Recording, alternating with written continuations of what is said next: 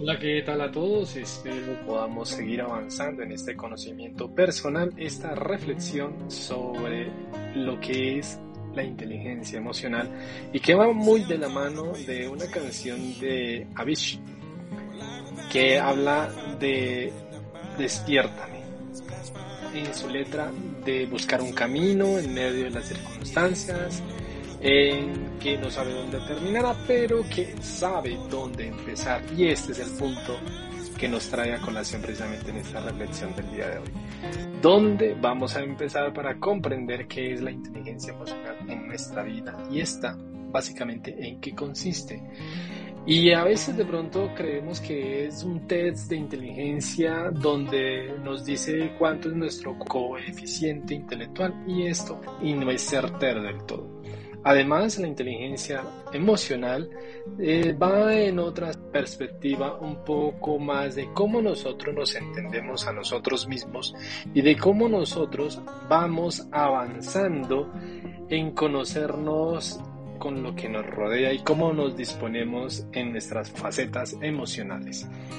Es decir, que las emociones juegan un papel muy importante en nuestro diario vivir. No es algo aislado, no es algo de un momento específico, sino que va en sintonía con nuestra vida diaria.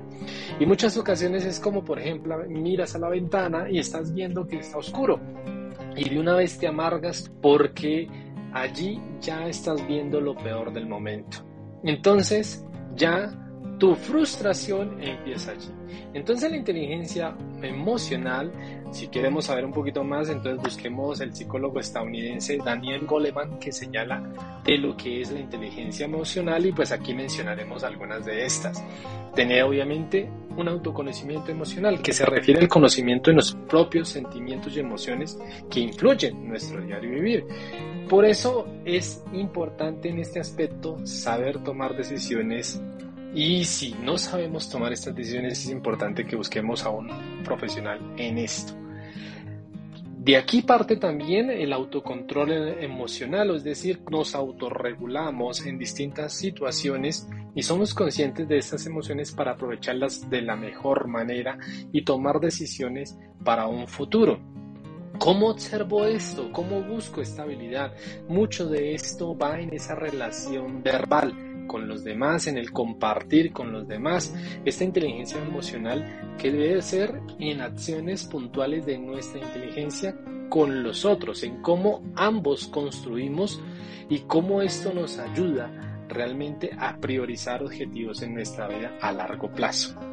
Tres, la automotivación. Sí, hay momentos difíciles, hay momentos donde de pronto nuestra vida está en una procrastinación constante. Y aquí, lastimosamente, muchos de pronto han cometido este error en su vida y han prolongado la persona y dice voy a dejar de fumar y por X o Y motivo y dice no, no lo voy a hacer nunca. Entonces sigamos fumando. Voy a dejar de tomar.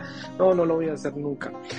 Esto es básicamente cómo nosotros vamos a ejercitar este músculo que también es el cerebro.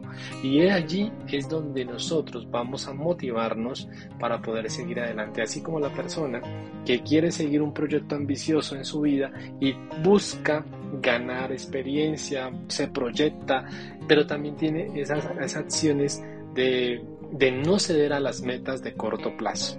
Bien, obviamente con esto tenemos que tener presente otro paso importante que son las relaciones interpersonales, fuente imprescindible en nuestra felicidad e incluso en el desempeño laboral. La inteligencia emocional y la inteligencia verbal de la mano aquí, en este momento, en comprender las relaciones sociales y cómo de esta manera estar con los demás.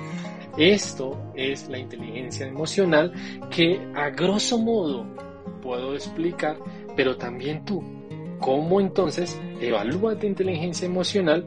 Y es donde controlas estas emociones, donde este desafío es diario, como te lo decía, tus acciones, tus impulsos, todo esto.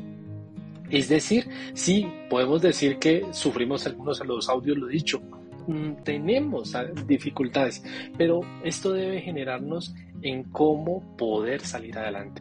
Con este orden de ideas, quiero que tú no procrastines más, no dejes que los miedos te invadan, no exageres muchas veces situaciones de vida en sentimientos de culpa, resentimiento, ansiedad y adicciones, como ponía el ejemplo del alcohol y el cigarrillo, sino que empieza a autocriticarte para irte corrigiendo, pero también automotivarte para seguir adelante.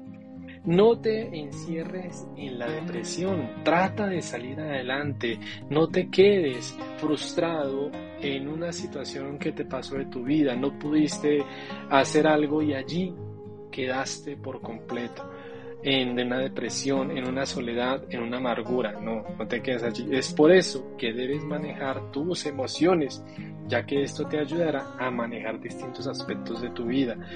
Tú tienes que sumarle la autoestima alta en tu vida. Tienes que tener seguridad, tienes que tener autonomía en cada situación, circunstancia y proceso de tu vida para así manejar buenas relaciones interpersonales, pero también depende de ti. Depende de que tú te pongas metas a corto plazo, depende de que realmente eh, todo lo que quieres hacer tienes que ser consciente de que hay tiempos para cada cosa y estos tiempos se van a ir reflejando a lo largo que tú vayas construyendo para ti un mejor vivir. Esta es la tarea, este es el consejo y este es la reflexión que te quiero compartir en el día.